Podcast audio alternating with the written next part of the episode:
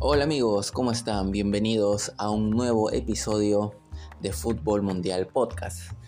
Hoy estamos en el episodio número 107 y vamos a repasar lo que ha sucedido este fin de semana en el fútbol mundial, en las principales ligas, donde hemos tenido mucha acción antes de este parón por la fecha FIFA, fútbol de selecciones, el primer parón eh, post mundial en el que pues vamos a tener eh, distintos torneos como las clasificatorias para la Eurocopa del 2024 si no me equivoco, eh, amistosos internacionales para los equipos de Sudamérica y para los de eh, CONCACAF pues van a tener la Nations League.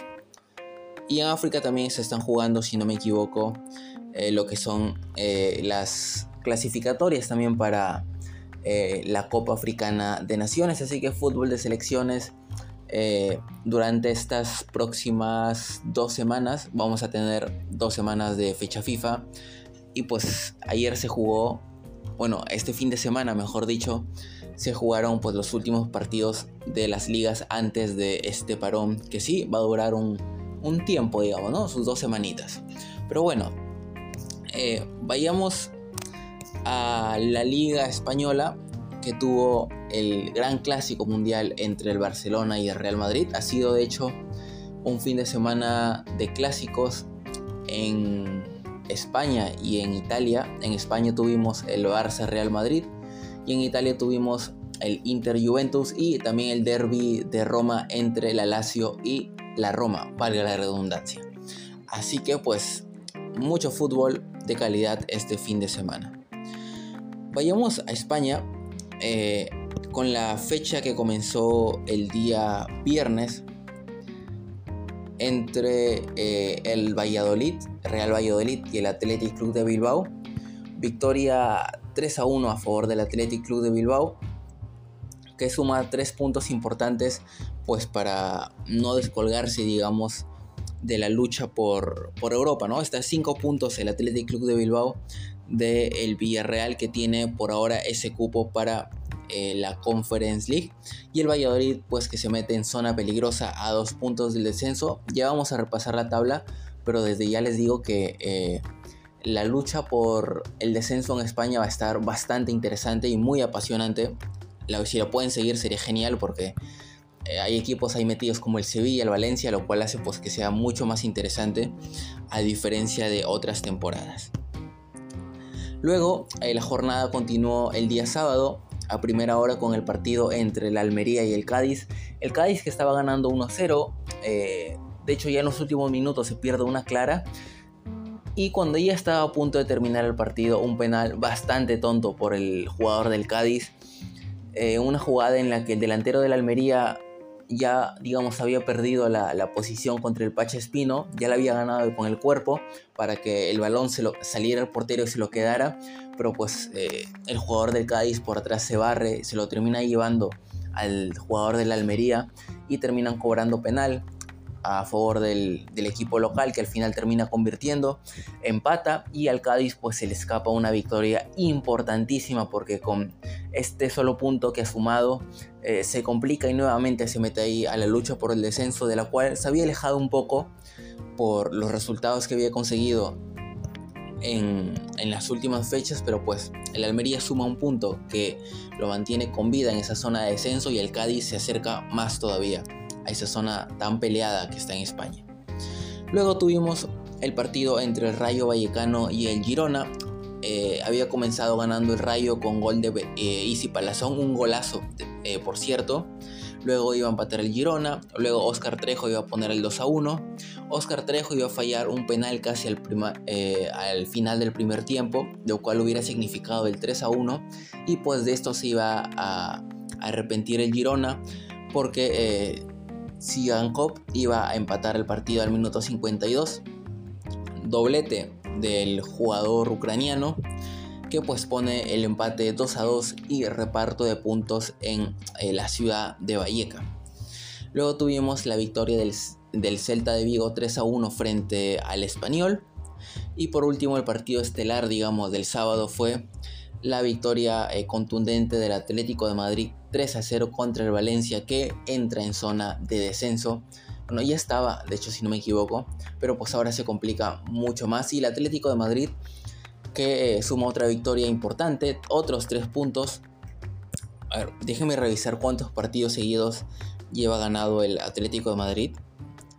Lleva tres partidos seguidos y lleva invicto desde la Copa del Rey ese partido que el Madrid le gana en el Bernabéu en tiempos extra. Luego de eso el Atlético de Madrid no ha perdido ningún partido. Ha jugado 8 partidos, ha ganado 6 y ha empatado 2. Creo que se nota también un poco el hecho de que el Atlético de Madrid hoy por hoy no, ya no está ni en Copa del Rey, ya no está tampoco en Champions, ni en Europa League, ni Conference, o sea, ha quedado fuera de toda competencia europea. Y pues se está centrando bastante en la liga y ahora ya está a 5 puntos del Madrid también. Está cerca de ese segundo lugar. Y pues eh, también se está alejando de sus perseguidores que, que estaban ahí muy cerca hace unas fechas peleando por esos puestos de Champions digamos que el Atlético de Madrid va por buen camino también para asegurarse esa, esa plaza a, la próxima Champions League. Y bien, luego pasamos al día domingo, el día donde el partido estelar iba a ser el clásico, pero a primera hora el Betis iba a derrotar por 1-0 eh, al Mallorca por la mínima para victoria para el equipo de Pellegrini, gol de Borja Iglesias en el segundo tiempo y por la mínima el Betis derrota al Mallorca y suma tres puntos importantes para eh, no despegarse de, la Real Sociedad que tiene ese cuarto cupo a Champions por el momento. Luego tuvimos victoria a domicilio del Villarreal sobre el Osasuna, goles de Chukwueze, de el comandante José Luis Morales y otro doblete también del comandante al 93. 3 a 0, goleada a favor del Villarreal frente a los Asuna. Un Villarreal pues que también quiere seguir ahí en competencia europea, más allá de que quedó eliminado eh, a mitad de semana por la Conference League. Ahora pues quiere agarrar un cupo, aunque sea de Conference nuevamente, para eh, disputar Europa la próxima temporada. Y el Osasuna pues que se aleja más todavía con esta derrota de su sueño de poder entrar a, una competencia europea durante esta temporada y disputarla la próxima. Luego tuvimos la victoria de la Real Sociedad 2 a 0 frente al Elche. La Real Sociedad que, como comentábamos en episodios anteriores, venía en una racha muy, pero muy mala llevaba sin ganar desde febrero, mediados de febrero, donde le había ganado al español. Luego de eso había empatado eh, cuatro partidos, había perdido dos y pues se había descolgado bastante de esa lucha. De hecho, el Atlético de Madrid en esta buena racha de ellos y la mala de la Real Sociedad pues le arrebató ese tercer lugar. La Real Sociedad que venía siendo una competencia, una temporada, perdón, muy buena, venía compitiendo muy bien, pero pues eh, tuvo este bajón que al final eh, le terminó pesando, lo desplazó al cuarto lugar el Atlético y pues vuelve a conseguir una victoria después de mucho tiempo. A ver, también el rival ha sido el Elche, no es por desmeritar, por el Elche es el último de la tabla. Es verdad que el Elche ya había ganado un par de partidos, lo cual no había hecho durante toda la temporada pero aún así pues es el colista de la tabla, está, o sea, el Elche está en el puesto número 20 y está a 13 puntos del que está un puesto por encima de ellos, que es el Almería con 26 puntos, o sea, eh, está, no sé si ya condenado el descenso, pero todo indica que sí, el Elche tendría que agarrar un sprint de final de temporada súper bueno, ganarte 5 o 6 partidos seguidos y esperar que los de arriba no sumen, pero está bastante complicado, de hecho, eh, hace unas horas, si no me equivoco, han despedido al entrenador del Elche. Así que se complica bastante la cosa para el equipo. Y pues, como digo, por su parte la Real Sociedad consigue una victoria que aún lo deja con esa ventaja de 3 puntos sobre el Betis, que está ahí acechando al puesto de Champions que tiene hoy por hoy la Real Sociedad. Luego tuvimos la victoria 2 a 0 del Getafe sobre el Sevilla. Eh, Sevilla también que se complica mucho con esta derrota porque era un enfrentamiento directo contra un equipo que también está peleando por no descender como es el Getafe. Eh, y pues el Sevilla con esta derrota se mete nuevamente en zona de peligro, se mete a dos puntos de la zona de descenso. El Getafe, por su parte, con esta victoria supera al Sevilla. Tenía 26 puntos, el Sevilla estaba con 28 con esta victoria. Ahora el Getafe tiene 29, el Sevilla se queda con 28 y la lucha por el descenso, y como les digo, está bastante peleada. Los goles del Getafe los marcaron Munir El Haddadi, exjugador del Sevilla, no lo celebró, bueno, corrió pero con las manos arriba como diciendo no lo estoy celebrando. Y eh, ya el segundo gol iba a llegar al minuto 95 del turco Enes Unal. Cuando el Sevilla ya estaba totalmente jugado para buscar el empate, pues el Getafe lo agarra de contra y el delantero turco termina marcando y sentenciando el partido 2 a 0.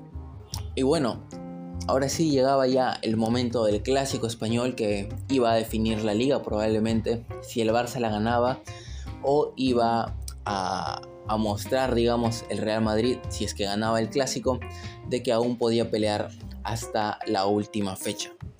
El Barcelona llegaba con una ventaja de 9 puntos. Así que si el Madrid ganaba se ponía 6, recortaba esa distancia y si el Barça lo hacía eh, pues se ponía a 12 y la liga prácticamente estaba ya sentenciada y justamente eso fue lo que eh, terminó sucediendo. Vamos a repasar las alineaciones. Eh, el Barça salió con Ter Stegen en el arco, Araujo como lateral derecho en ese duelo y, estrategia que tiene Xavi ya de, poner Araujo contra Vinicius Junior en esa banda derecha. como lateral izquierdo estuvo Valde, como centrales Kunde y Christensen. En el medio campo estuvieron eh, Busquets, Sergi Roberto y Frankie de Jong. Y en el ataque estuvieron Rafinha, Gaby y eh, Lewandowski. Mientras que el Madrid, y me sorprende bastante de Ancelotti porque vuelve a poner una alineación que ya perdió contra el Barcelona, eh, no innova en casi nada nuevo para enfrentarse al equipo de Xavi. Y la verdad sorprende bastante porque eh, como dicen, si algo no te funciona, inténtalo de otra manera, pero Ancelotti vuelve a poner la misma alineación. Y eh, seguramente si siguen los partidos de Madrid, ya deben saber cuál es la alineación que iba a poner Ancelotti, ¿no? Courtois en el arco, Rudiger y Militao como centrales, Nacho Fernández como lateral izquierdo, que es probablemente la posición que más varía, ¿no? Eh, lateral izquierdo, que a veces se juega ahí Camavinga, Nacho, o Alaba o Mendy, en fin. Luego lateral derecho Carvajal, en el medio campo, Tony Cross, Modric y Camavinga, que hoy por hoy, digamos, le ha ganado el pulso de, ser el pivote a, a Y en el ataque, Vinicius por la izquierda, Valverde por la derecha y Karim Benzema como delantero centro. Eh, ya en el partido pues comienza eh, bastante intenso, comienza con, con mucha con muchas ganas por parte de ambos equipos. El Madrid sabía que tenía que salir a buscarlo. El Barça, por su lado, también le generó algunas jugadas de peligro a, a Thibaut Courtois. El Barça, de hecho, había tenido un poco más de claras que, que Real Madrid al inicio del partido. Pero el primer gol no iba a ser del Barça, sino que iba a ser del Real Madrid. Y una jugada poco, poco vista, la verdad. Eh, Vinicius desborda por la izquierda. Cuando manda el centro, Araujo, digamos que está ahí en el medio, trata de, desviar el balón, pero lo que hace es que el balón le termina pegando en la cabeza y en vez de desviarse, se termina colando en la portería de Ter Stegen. Eh, Ter Stegen obviamente no puede hacer nada, lo termina sorprendiendo ese autogol de Araujo. Pero el hecho es de que el Real Madrid se ponía en ventaja 1 a 0 y pues por ahí parecía que ahora el Barça tenía que jugársela, irse a buscar el empate y el Madrid eh, tenía pues todo el espacio libre para intentar contraatacar con Vinicius, con Benzema, con Valverde pero pues aquí se nota un punto negativo del Madrid. Es que Benzema no está bien, la verdad. No, Benzema ayer no aportó casi nada en ataque. Bueno, tuvo un par de jugadas de calidad, nadie lo niega, pero el resto de jugadas Benzema eh, perdía los balones. Si, si vuelven a ver el partido, en el primer tiempo, casi al inicio, los primeros minutos, hay varias jugadas que Benzema no puede contra Koundé. Cuando el Barça lo metía al Madrid contra su área, Benzema no le podía ganar ningún duelo a Koundé. Eh, cuando le mandaban centros, no saltaba ni siquiera. Eh, pedía el balón siempre en su lugar, no picaba ya como estamos acostumbrados de ver a Benzema de picar al espacio, de correr, no, o sea, Benzema la verdad no, no está bien, no sé qué le puede estar pasando al delantero francés, no está en buen estado físico, tal vez le ha afectado eh, esa pelea que tuvo con Deschamps, que no termina jugando el Mundial, al final el Karim y luego se termina retirando de la selección, eh, pero Benzema no, no está bien y el Madrid lo resiente muchísimo porque prácticamente ayer jugó con uno menos, la verdad.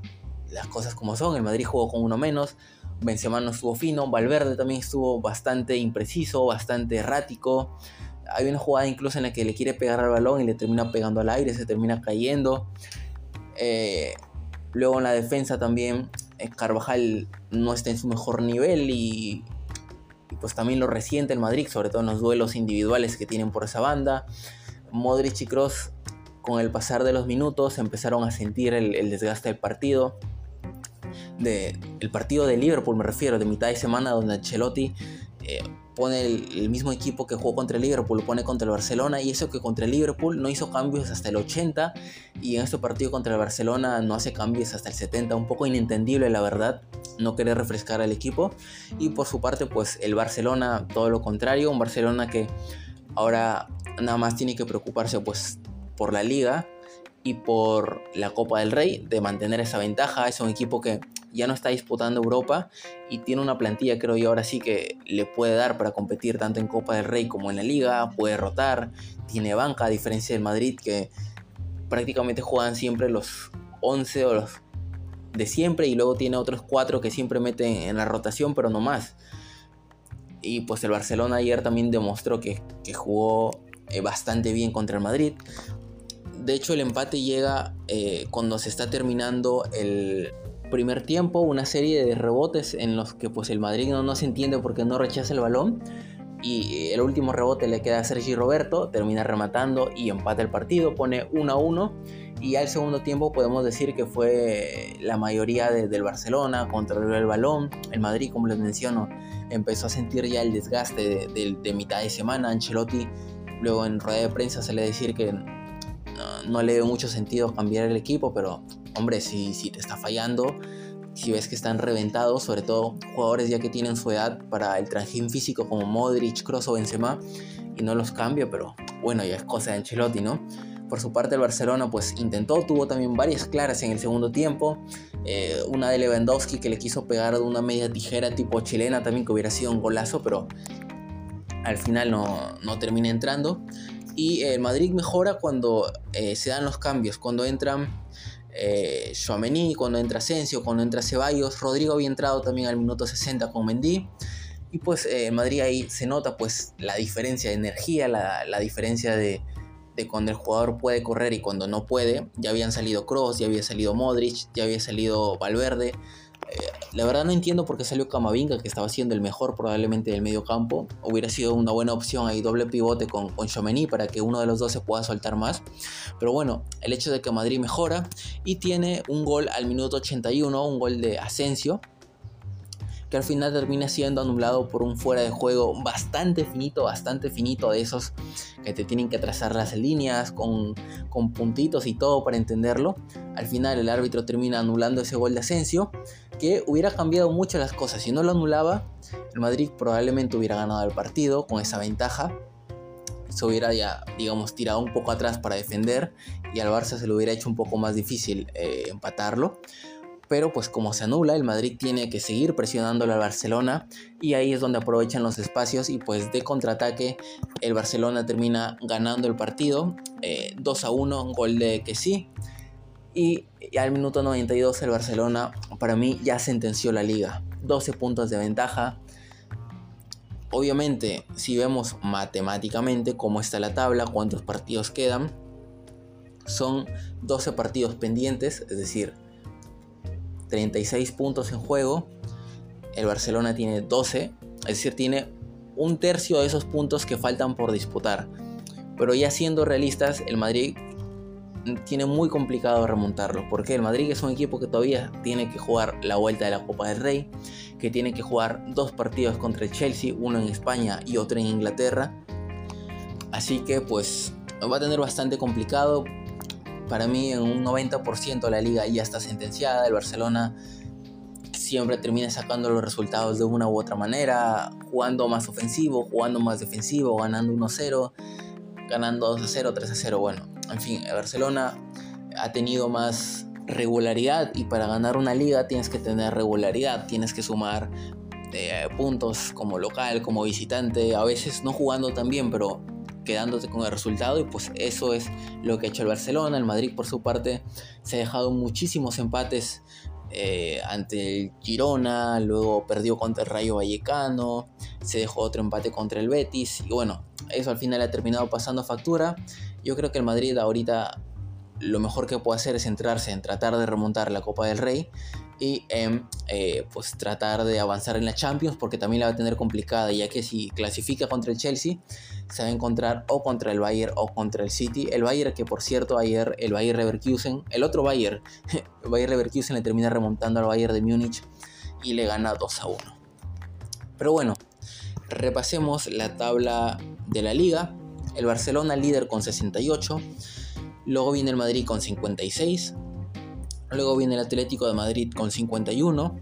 Luego la Real Sociedad con 48.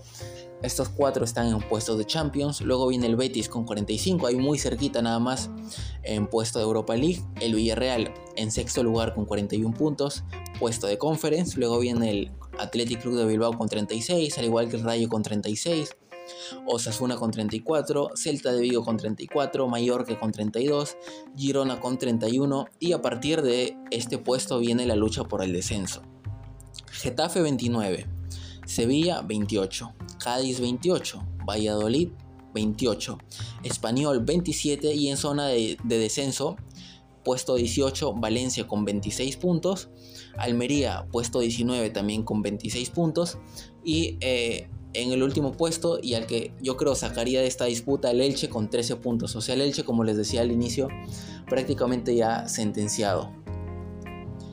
Así que tenemos a 3, 6, 7 equipos peleando por no ser esos dos que van a descender. La diferencia es nada más de 3 puntos y tenemos equipos como el Sevilla y al Valencia que ya está en zona de descenso peleando dos equipos históricos de España que están en una situación muy mala, una situación muy pésima. Y, es, y pues esta temporada van a estar ahí luchando. El Valencia ya de por sí había sido un equipo que todas las temporadas era un equipo de media tabla. Bueno, no todas, bueno, estas últimas temporadas con esta crisis que está teniendo institucional.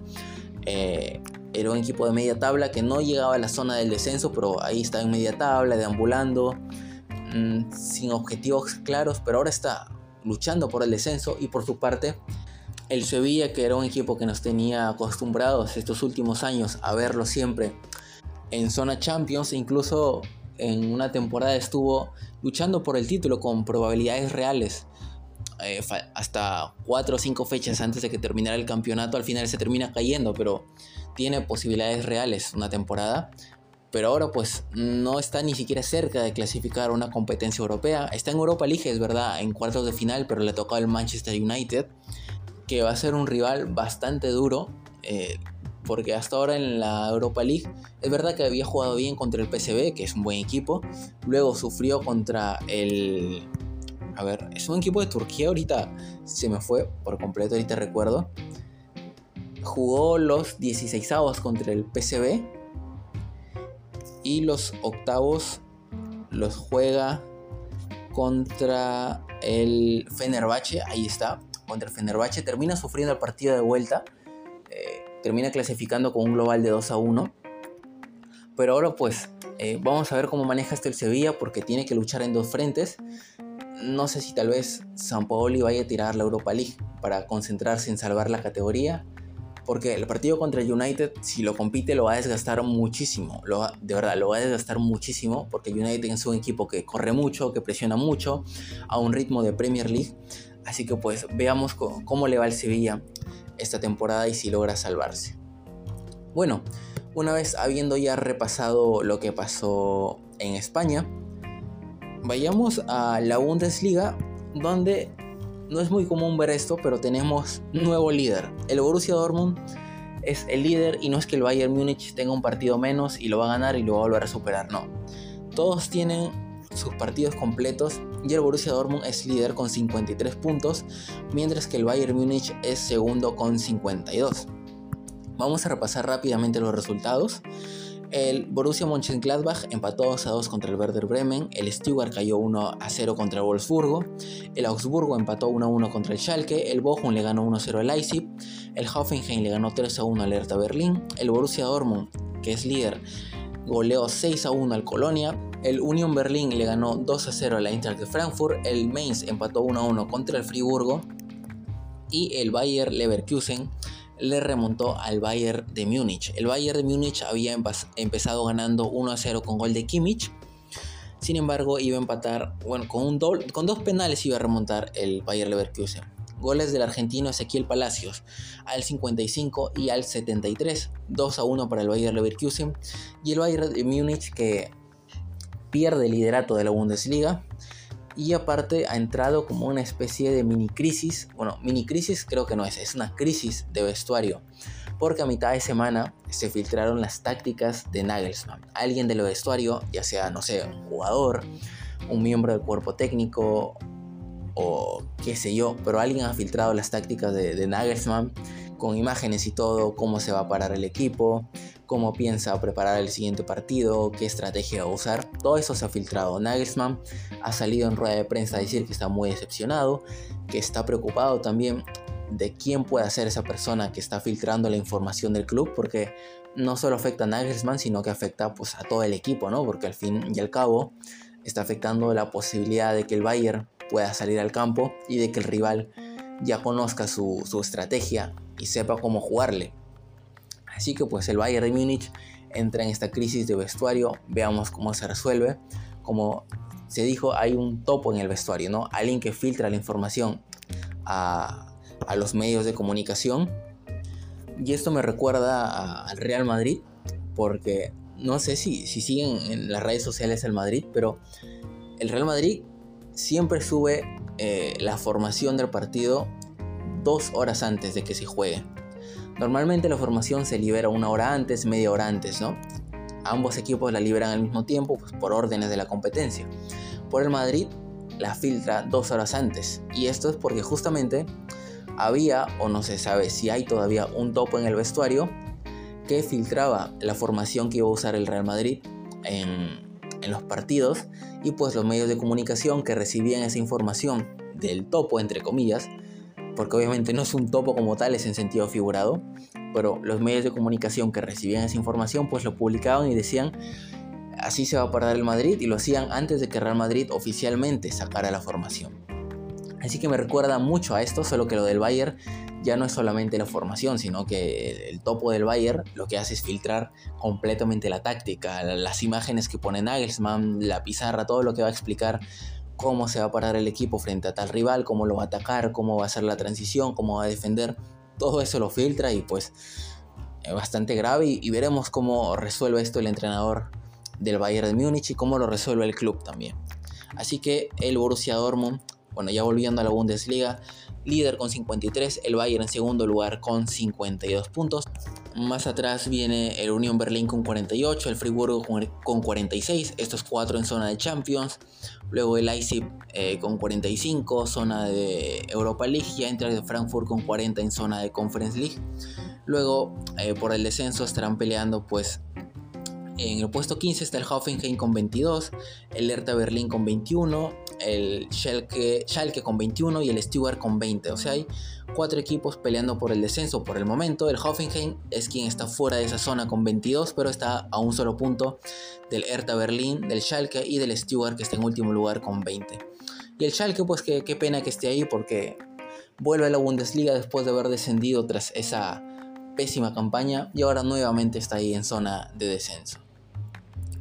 Bien, vayamos a Italia ahora, donde eh, lo que se destacó este fin de semana fue obviamente el clásico entre el Inter y la Juventus y el derby de Roma entre la Lazio y la Roma.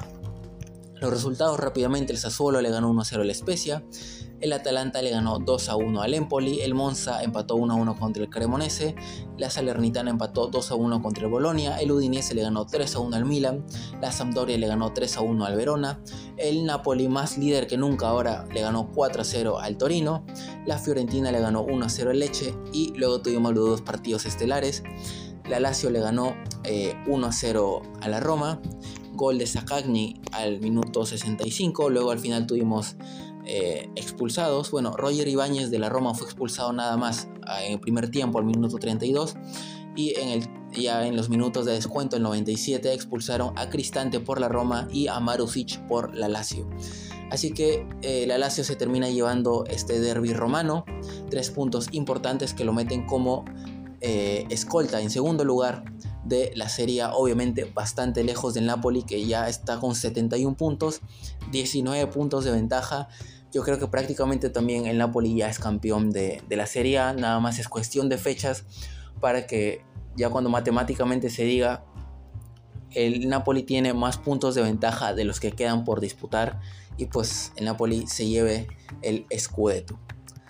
Y luego también el clásico se definió por la ventaja mínima entre el Inter y la Juventus. La Juventus fue quien se llevó la victoria con gol de Kostic al minuto 23. Eh, tres puntos importantes también para la Juve que recordemos por la sanción que le dio la competencia le quitaron 15 puntos. Ahora la Juventus tiene 41 puntos y está a 4 puntos de Conference, a 6 de Europa League y a 7 de Champions. Si a la Juventus le sumaríamos los 15 puntos que le quitaron, tendría 56, es decir, estaría en segundo lugar, porque la Juventus, después de la sanción, ha tenido una muy buena campaña, ha sacado varias victorias y estaría ahí en segundo lugar en zona de Champions. Pero pues obviamente le quitaron estos 15 y tiene que luchar por entrar a Europa. Y pues eh, luego en Francia eh, tuvimos otra derrota del Paris Saint Germain. Esta vez cayó 2 a 0 contra el Stengenens. El Paris Saint Germain, que era local, termina cayendo a pesar de tener a Messi y a Mbappé en la cancha. Y pues eh, sigue líder, le saca 7 puntos todavía el Marsella. Y estas derrotas, a ver, no creo que le vayan a afectar el ganar el título de liga, porque luego el Paris Saint Germain seguramente en la próxima fecha golea 4, 5, 6 a 0. Así que no nos engañemos que el Paris Saint Germain, si bien ha perdido un par de temporadas la liga, no creo que la vaya a perder en esta ocasión, al menos que sufra una crisis súper grave y empiece a perder partido tras partido. Pero pues el Paris Saint Germain sabemos tiene plantel siempre para pasearse en la liga de una manera obviamente injusta visto desde el punto económico porque tiene este fondo catarí que le da dinero para fichar jugadores. Pero yo creo que estas derrotas sí van a afectar al proyecto deportivo, que de hecho no sé si el Paris Saint Germain tenga un proyecto deportivo porque cada temporada ficha lo mejor que pueda fichar eh, para el corto plazo, para intentar ganar la Champions. Si no la gana, cambia de entrenador, que este también es un punto, si cambias de entrenador cada año o cada dos años, no puedes tener un proyecto deportivo serio. Eh, y pues si el jugador no les rinde, lo terminan vendiendo. Y de esta manera, pues el Paris Saint Germain, eh, tal vez no sé si logre renovar a Messi. No sé si logra hacer que Mbappé se quede. Y qué pasará con Neymar también, que ha, habido rumores pues de que lo quieren vender el, el club parisino. Así que veremos eh, sobre todo a final de temporada, que le espera al Paris Saint Germain. Y por último, vayamos a la Premier League, que no jugaron todos porque algunos equipos tenían que jugar eh, semifinales de la FA Cup, como el City y el United. Pero pues los resultados de los equipos que jugaron fueron los siguientes. Newcastle le ganó 2 a 1 al Nottingham. El Leeds United le ganó 4 a 2 al Wolves, el Southampton y el Tottenham empataron 3 a 3, Brentford empató 1 a 1 contra el Leicester, el Aston Villa le ganó 3 a 0 al Barnamouth, el Chelsea empató 2 a 2 contra el Everton y el Arsenal le ganó 4 a 1 al Crystal Palace. Por su parte, en la FA Cup, como les mencioné, se jugaron los eh, cuartos de final. El Brighton le ganó 5 a 0 al Greensby, el United le ganó 3 a 1 al Fulham, remontándole en un partido, sobre todo en los últimos minutos, un Fulham bastante surrealista, en el que Mitrovic, sobre todo, que le había dado el gol de la ventaja al Fulham, lo termina dejando a su equipo con 9 hombres, y pues ahí viene la remontada del United 3 a 1. El City le ganó 6 a 0 al Burnley y el Sheffield United le ganó 3 a 2 al Blackburn. Y las semifinales pues van a ser Brighton, Manchester United y Manchester City contra el Sheffield United. Así que podríamos tener un derby de Manchester en la final de la FA Cup. Y bien amigos, esto ha sido todo por el episodio del día de hoy. todo lo que ocurrió en las principales ligas antes del varón por las fechas FIFA. Dos semanitas en las que vamos a tener eh, fútbol de selecciones y pues luego de eso ya eh, volverán las ligas, volverá también la Champions ya en su etapa de cuartos de final. Y pues entraremos a esta recta ya final de la temporada. Ya saben que si les gustó el episodio pueden escucharnos y suscribirse en las plataformas de podcast en las que estamos como Fútbol Mundial, en las plataformas de Spotify, Anchor, que ahora es Spotify for Podcasters, Google Podcasts, Breaker, Radio Public y Pocket Cast. Ahí nos encuentran como Fútbol Mundial. En YouTube también estamos como Fútbol Mundial Podcast. Y en nuestras redes sociales también Fútbol Mundial Podcast en TikTok, Instagram y Facebook. Soy Javier Salinas, me despido y nos vemos en el siguiente episodio. Adiós.